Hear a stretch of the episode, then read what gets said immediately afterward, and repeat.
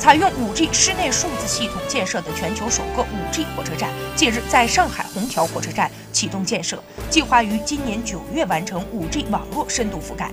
业内指出，5G 汽车站的建设启动是上海在 5G 商用步伐的重要里程碑，同时，这也是我国 5G 技术智慧化转型应用的重要里程碑。上海虹桥火车站是全国最大火车站之一，客流量达到了日均二十万人次。全球首个 5G 火车站是基于华为的 5G 室内数字系统技术，首次使用 5G 技术展示 4K 高清回传，并为乘客提供高清视频通话。以信息基础设施为支撑，将有力推动火车站进一步向智慧火车站转型。